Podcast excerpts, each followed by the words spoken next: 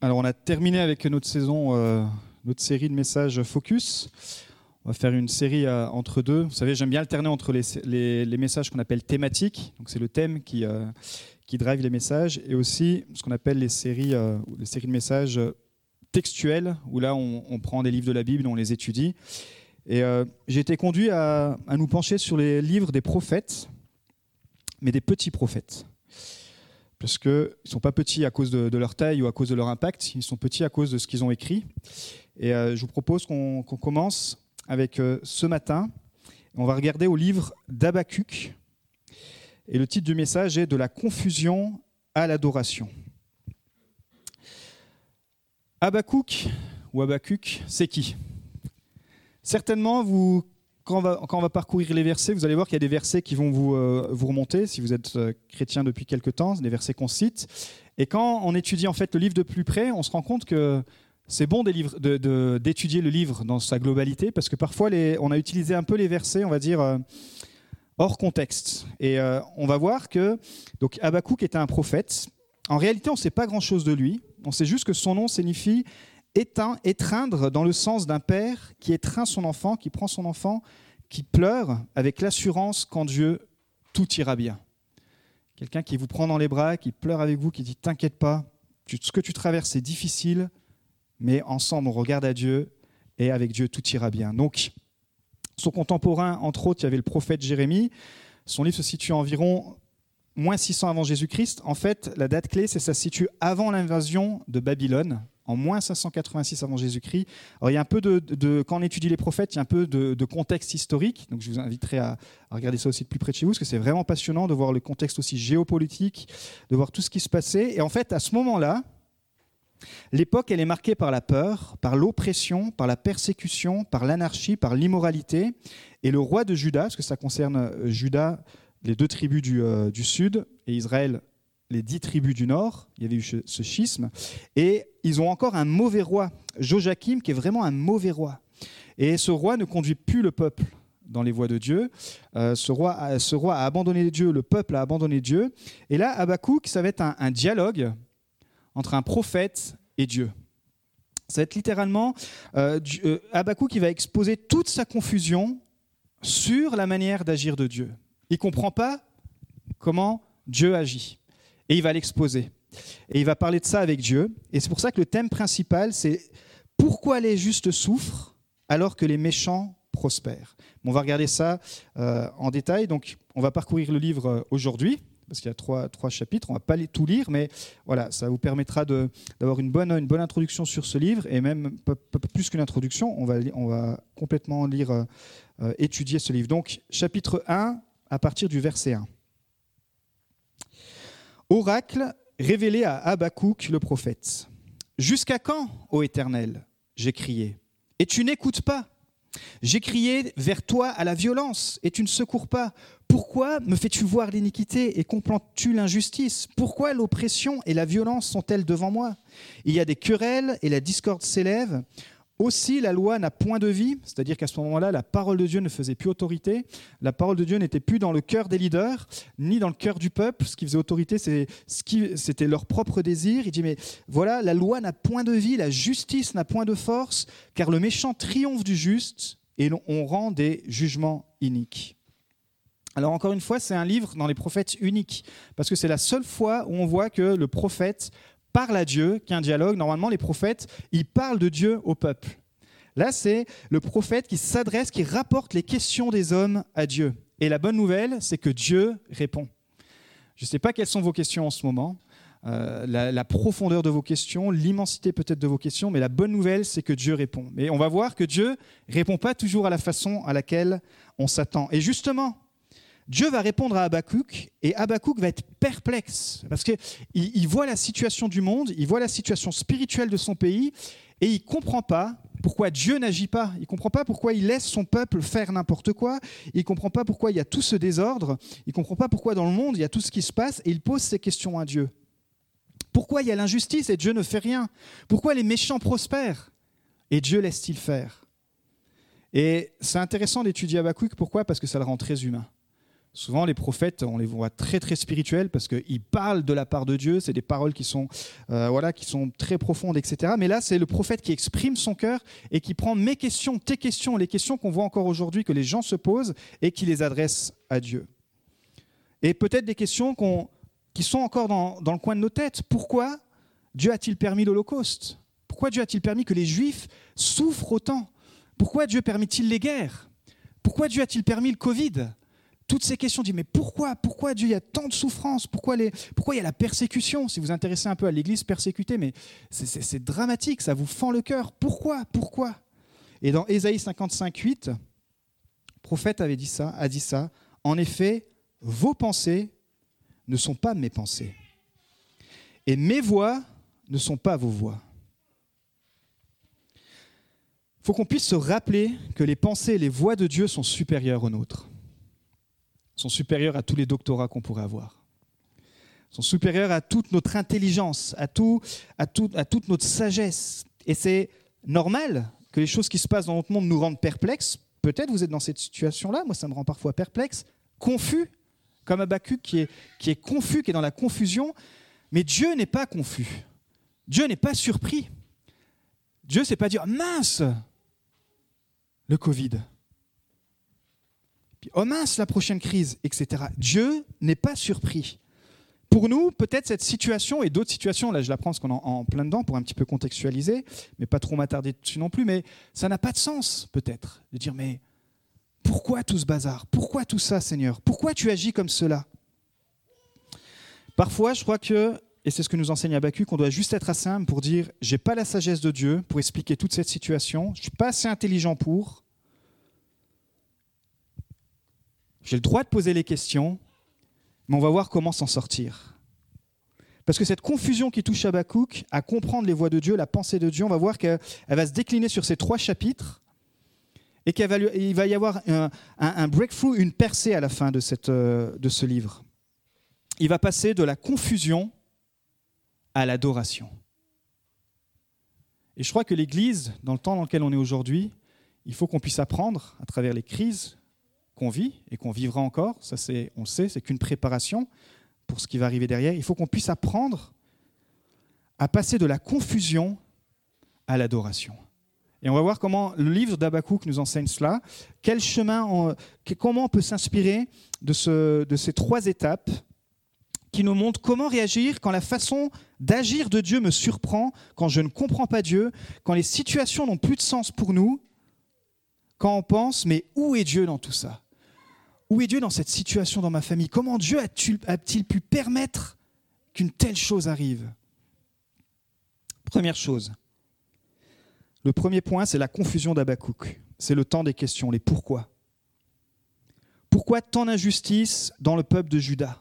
Et tu n'interviens pas. C'est la voix du juste qui crie. Il est en pleurs, dit, mais Seigneur, mais ce peuple que tu as choisi, qui est censé être la lumière du monde, mais pourquoi il y a tant de bazar? Pourquoi on a tant de mauvais rois? Pourquoi il y a tant d'injustice Et pourquoi les méchants prospèrent? Ils abandonnent la loi et à cause de ça, ils mettent de l'oppression sur les justes. Il, y avait toutes sortes de mauvaises choses qui se passaient. Et voici ce qu'il dit donc à partir du verset 5. On est toujours au, au chapitre 1, parce que Dieu va répondre. Dieu lui répond à partir du verset 5. Et voici sa réponse. Jetez les yeux parmi les nations, regardez, et soyez saisis d'étonnement, d'épouvante. Retenez bien ça, soyez saisis d'étonnement. Car je vais faire en vos jours une œuvre que vous ne croiriez pas si, je, si on la racontait. Ce verset, on l'a utilisé à toutes les sauces. Mais dans ce contexte, vous allez voir comme c'est incroyable. Paul va aussi le citer dans les actes. Je vous laisserai regarder ça dans quel contexte. Mais Dieu est en train de répondre et dit, je vais faire une œuvre que tu vas pas la croire. Personne, personne va s'imaginer comment je vais réagir, comment je vais répondre à tes questions, comment je vais répondre au péché, à l'immoralité, à l'injustice de Judas. Voici ma réponse, Habakkuk. Attention, est-ce que vous êtes bien ainsi Voici, verset 6, je vais susciter les Chaldéens, c'est-à-dire les Babyloniens, peuple furibond et impétueux qui traverse de vastes étendues de pays pour s'emparer de demeures qui ne sont pas à lui. Il est terrible et formidable. De lui seul viennent son droit et sa grandeur. Ses chevaux sont plus rapides que les léopards, plus agiles que les loups du soir, et ses cavaliers s'avancent avec orgueil. Ses cavaliers arrivent de loin, ils volent comme l'aigle qui fond sur sa proie.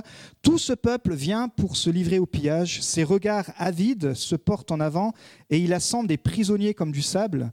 Il se moque des rois, et les princes font l'objet de ses railleries. Il se rit de toutes les forteresses. Il amoncelle de la terre, et il en prend. Alors son ardeur redouble, il poursuit sa marche et il se rend coupable. Sa force à lui, voilà son Dieu. Dieu répond à Habakkuk. Habakkuk est en période de questionnement et Dieu lui répond. Et Dieu lui annonce que son intervention va tous les surprendre. Alors quand on lit comme ça, certainement peut-être vous avez déjà lu Habakkuk, on lit un peu vite parfois, et mais quand on se plonge dedans, on dit, ok, mais qu'est-ce qu'il annonce en fait?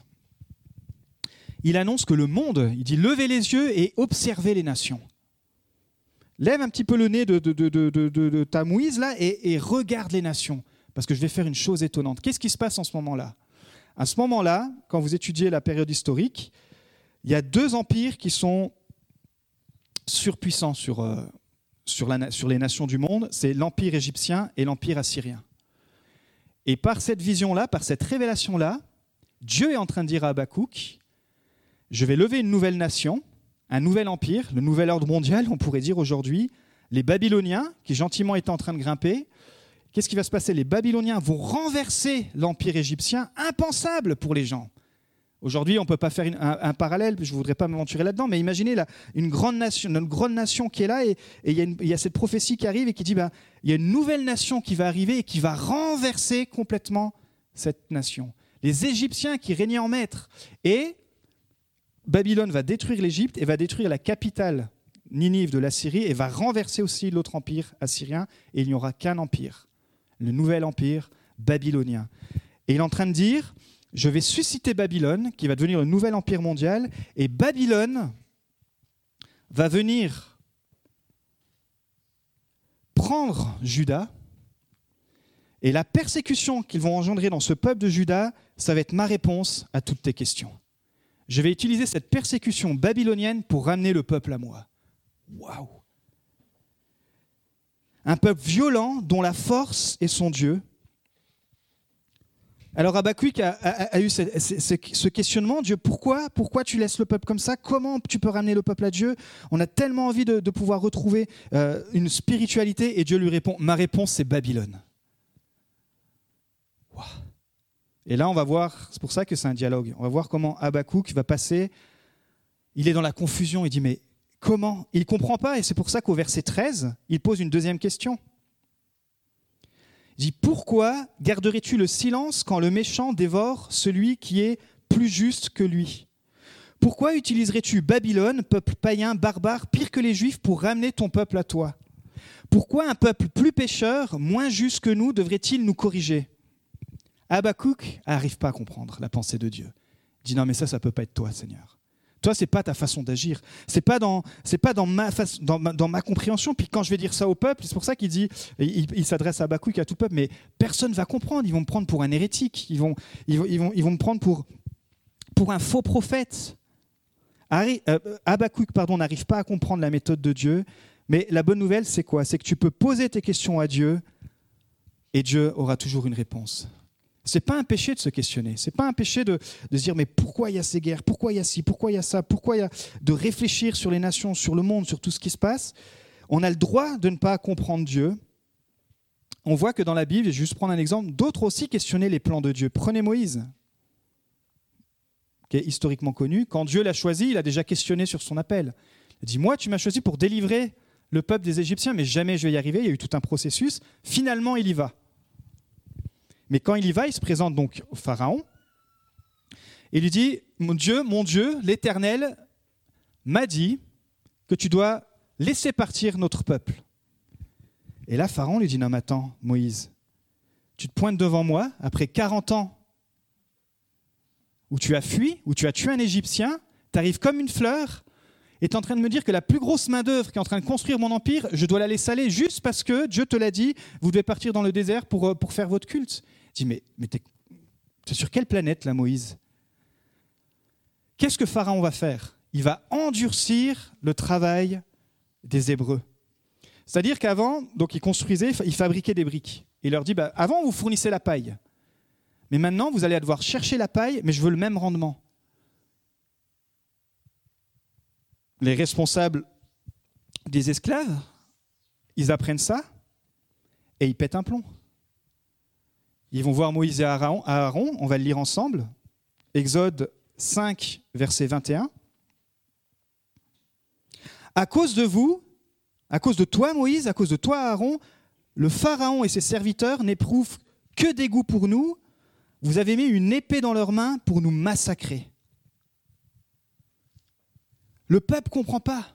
Il dit, mais, mais c'est quoi cette méthode que Dieu t'a montrée, Moïse? Nous, on pensait que Dieu allait t'emmener devant le Pharaon et que oui, tu nous délivrer, mais il a augmenté notre charge. Il a augmenté notre labeur. Que fait Moïse? Toujours dans le chapitre 5, verset 22, Moïse retourna vers l'Éternel et il va le questionner. Seigneur, pourquoi as-tu fait du mal à ce peuple? Est-ce pour cela que tu m'as envoyé? Depuis que je suis allé trouver le Pharaon pour parler en ton nom, tu fais du mal à ce peuple et tu n'as pas du tout délivré ton peuple. Voyez, Moïse est dans la confusion. Il ne comprend pas le plan de Dieu, il a tout le monde à dos. Mais la bonne nouvelle, c'est qu'il a le droit de poser ces questions à Dieu. Et si vous connaissez la suite de l'histoire, il va y avoir tout un processus. Je n'ai pas le temps d'aller trop loin, vous connaissez la suite. C'est que Dieu va finalement délivrer le peuple. Mais Moïse était confus, perplexe. Ça n'a pas de sens, le plan de Dieu. Dans les psaumes, on voit beaucoup de pourquoi. Donc c'est OK de questionner Dieu. Tu as le droit de questionner Dieu. Mais Dieu, n'est pas obligé de répondre comme toi tu penses, comme toi tu imagines que Dieu doit te répondre, comme toi tu imagines les voies dans lesquelles Dieu doit te répondre, le box, la boîte dans laquelle Dieu doit te répondre. Et parfois, dans sa grâce, et c'est important de comprendre ça, Dieu ne préfère pas nous répondre pour ne pas nous charger davantage.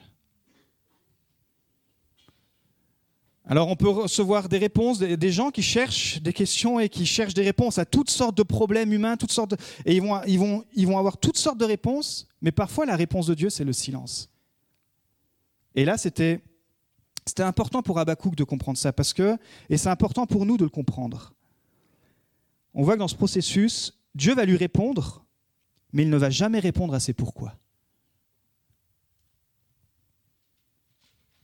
Maintenant, Qu'est-ce qu'il est en train de lui dire Dans telle situation, je t'ai répondu à ma façon. La balle est dans ton camp, Abakouk. Qu'est-ce que tu vas faire avec ça?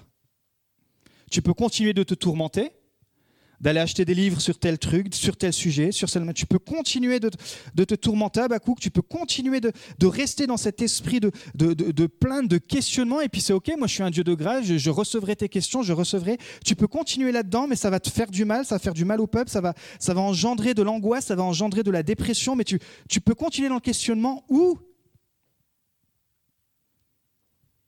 tu peux choisir de croire que Dieu est bon et que même dans cette situation qui n'a pas de sens pour toi, Habakkuk, imaginez-vous, il doit annoncer au peuple, et ça s'est avéré, en 587, 86-87, Babylone est venue, a envahi Juda.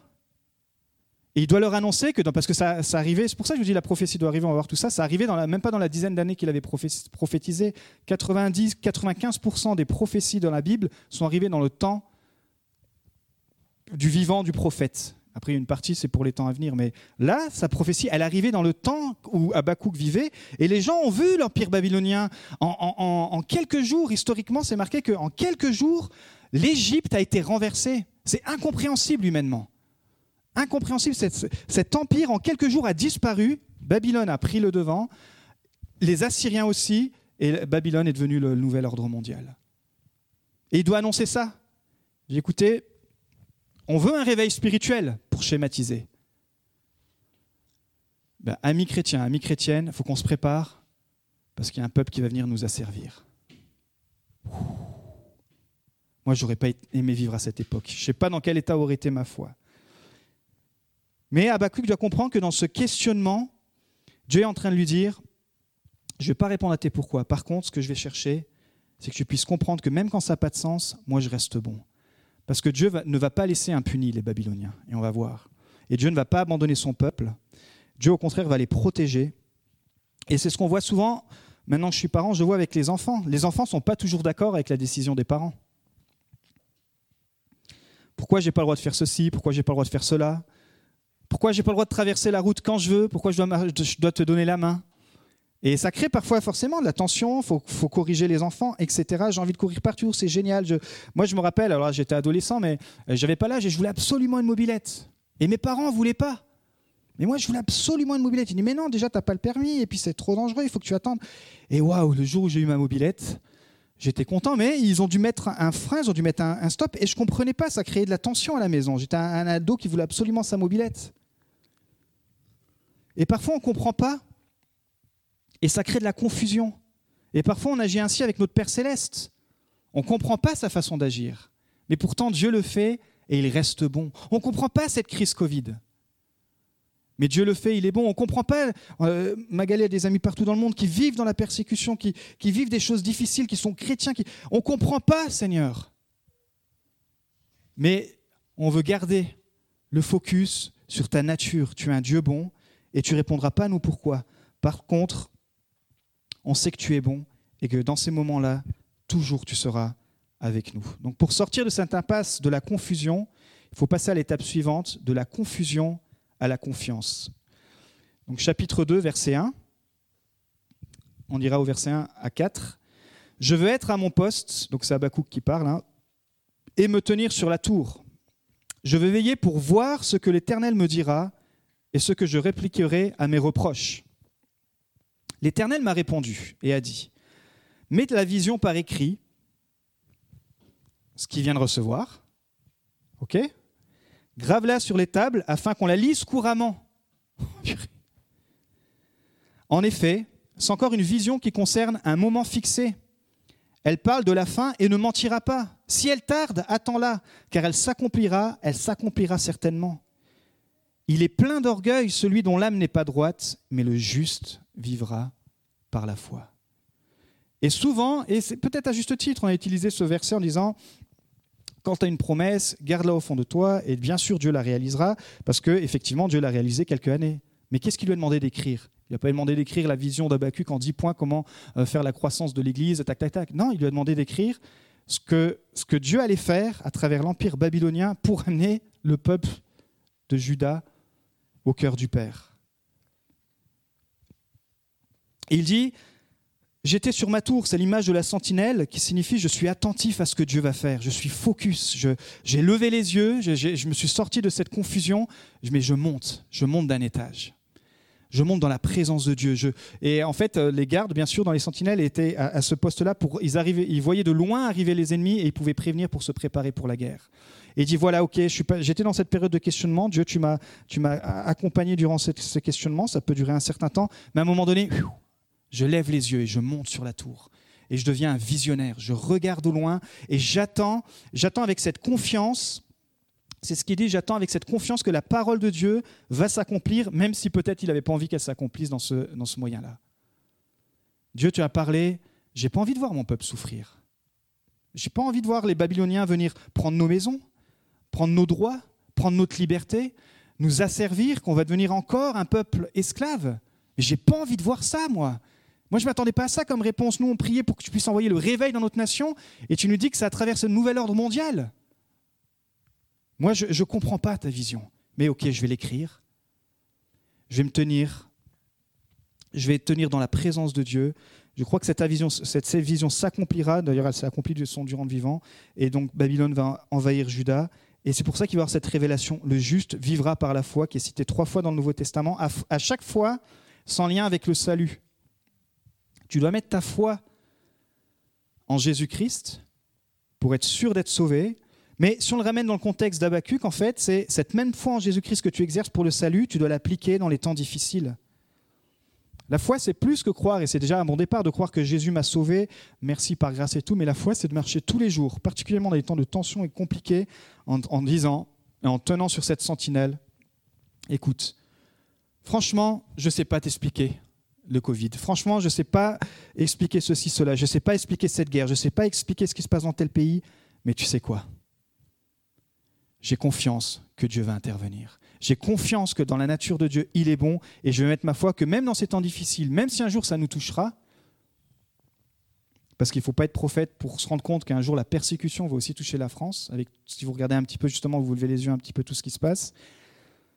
Ben, Seigneur, ok, ce sera des temps difficiles, mais nous, on veut s'accrocher à toi. On regardera à toi. Et en fait, il est en train de dire, ben voilà, peut-être ce sera un des moyens pour que on n'arrête pas de prier pour que Dieu réveille notre pays. Mais quel moyen Dieu va utiliser? Et je pose une question ouverte, chacun a le droit de faire sa propre réflexion et je n'ai pas de réponse à ça et je n'ai pas de parti pris, mais est-ce que le Covid n'était pas une des réponses à toutes ces questions? En tout cas, il y, en a beaucoup qui pensent que, que le Covid a été une des réponses pour réveiller, pour réveiller la flamme, pas simplement en France, mais dans le monde. Et euh, vous savez, on, recevait le, résultat euh, dans les pays en fait où il y a eu la, dans les pays qui sont habitués à la persécution.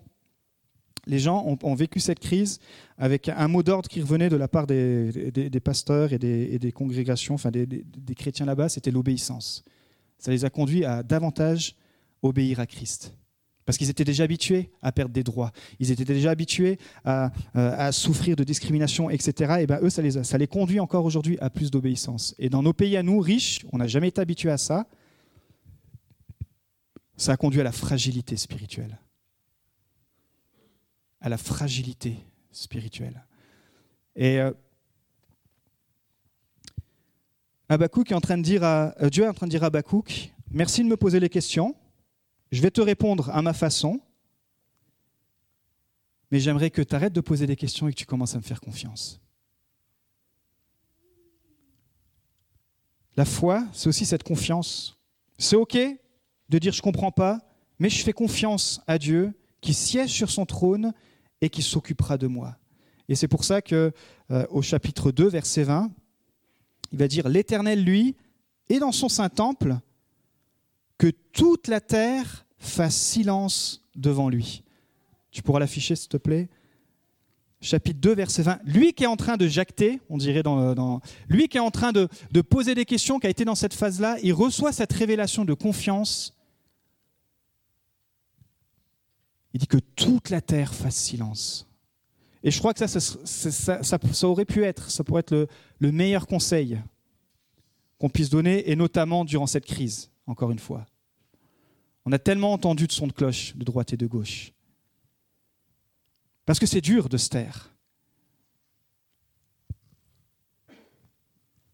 Il passe par du questionnement au silence, du tourment à la confiance. Il arrête de poser toutes ces questions. Il a cette pression. Et si vous lisez, je vous encourage vraiment à lire, vous, sentez la tension du prophète qui est là, qui, qui porte le fardeau des hommes en disant, mais quand même, Seigneur, pourquoi tu veux que ce soit Babylone qui vienne nous ramener à toi, même si après on sait que tu vas corriger Babylone et que nous, on dans ta main et qu'on est le peuple élu, mais pourquoi cette méthode?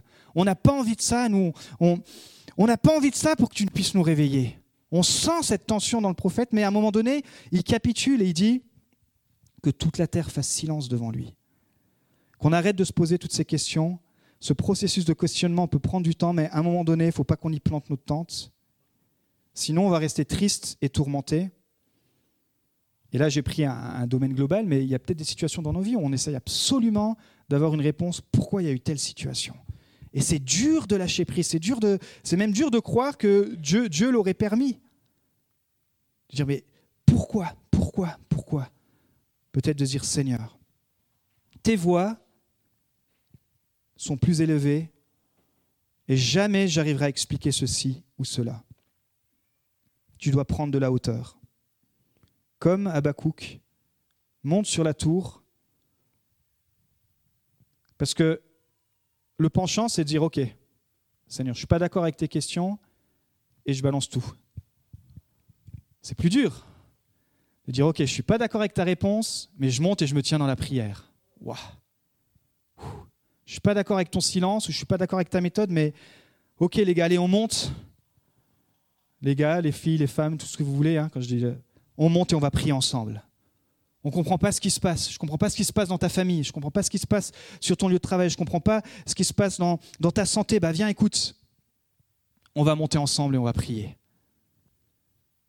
On va prier et puis on va voir ce que Dieu va faire, mais on va prier. C'est pour ça que la dernière étape, Habakkuk passe de la confusion à la confiance et de la confiance à l'adoration. Chapitre 3, qui est littéralement un hymne de la confiance à l'adoration, c'est le dernier point. 3, verset 18, on ne peut pas tout lire. Mais moi, je veux me réjouir en l'Éternel. Avec tout ce qu'on vient d'étudier. Hein.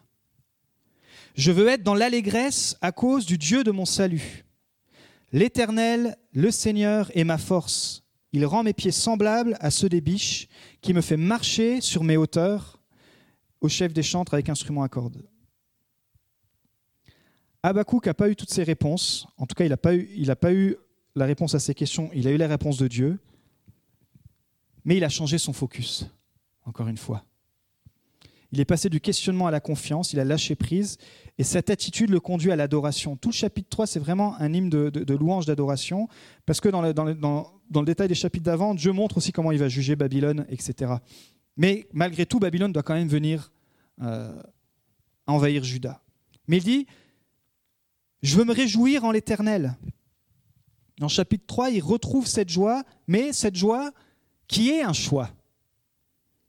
Je choisis de je choisis la joie. Et encore, pour faire un parallèle avec le Covid, ce sera peut-être le dernier, vous vous rappelez, une des premières séries qu'on avait été inspiré à partager, c'était Confiné mais pas déprimé. C'était pour se dire, waouh, ok, on va rester dans la, joie, parce que la joie est un choix. Il ne se réjouit pas des circonstances qui arriveront, si on lit au verset 17 du même chapitre. Il le sait, en effet, le figuier ne fleurira pas. La vigne ne produira rien. Le fruit de l'olivier manquera, c'est imagé, mais vous comprenez bien ce que ça veut dire. Les champs ne donneront pas de nourriture, les brebis disparaîtront du pâturage, et il n'y aura plus de bœufs dans les étables. Ça décrit les temps les, plus durs à venir, la famine. Ça décrit des, temps de, souffrance pour le peuple, des temps où des, enfants vont avoir faim, des temps où, ils vont perdre le travail, des temps où ils vont être sous l'oppression, manque de récolte, mort des animaux.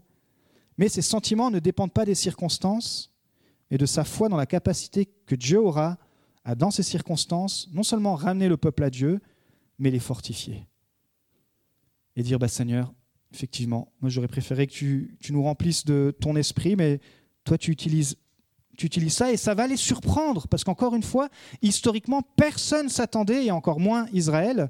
Judas était un peu les derniers résistants à ce que l'Égypte soit renversée et que l'Assyrie et l'Assyrie pardon soient aussi renversées et qu'il y a un nouvel ordre mondial, Babylone, qui s'élève. Personne s'attendait à ça. C'est pour ça qu'il leur dit ce que je vais faire, ça va être surprenant, ça va être étonnant, ça va choquer, ça va vous surprendre, ça va venir comme si vous l'aviez pas vu venir justement.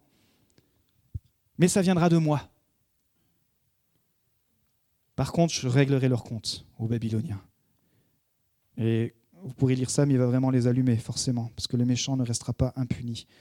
Mais moi, verset 18, je veux me réjouir en l'Éternel. Je vais être dans l'allégresse à cause du Dieu de mon salut. L'Éternel, le Seigneur, est ma force.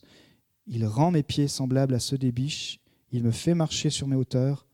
Focus non plus sur les pourquoi, mais sur Dieu. Il se réjouit d'être sauvé, mais il se réjouit que Dieu sera avec lui durant cette période difficile, que Dieu sera sa force. Alors vraiment que, que ce livre inspiré de la parole de Dieu, puisse aussi nous inspirer. J'espère que le Saint-Esprit aura au moins déposé quelque chose en, vous ce matin, mais, mais je crois vraiment que on a le droit de poser ces questions à Dieu, et c'est légitime et, c'est bon, mais que parfois on se plante trop dans cette saison-là, et qu'on se perd. Dieu dit, monte, monte, monte d'un niveau spirituellement. Arrête de regarder en bas, monte et viens, viens adorer. Viens regarder ce que Dieu va faire.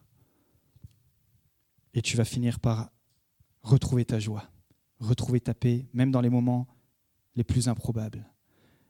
Et quand vous entendez ce qui se passe dans les églises persécutées, effectivement, c'est des gens qui sont vraiment en feu pour Dieu, qui sont passionnés de la présence de Dieu, qui, euh, qui donneraient tout ce qu'ils voudraient pour simplement avoir la liberté de se réunir, pour que ah, leurs profs, je veux dire, ils sont, ils sont plus dans, sont plus dans les problèmes où nous on peut, on peut avoir. Pour eux, ça peut paraître très euh, superficiel nos problèmes.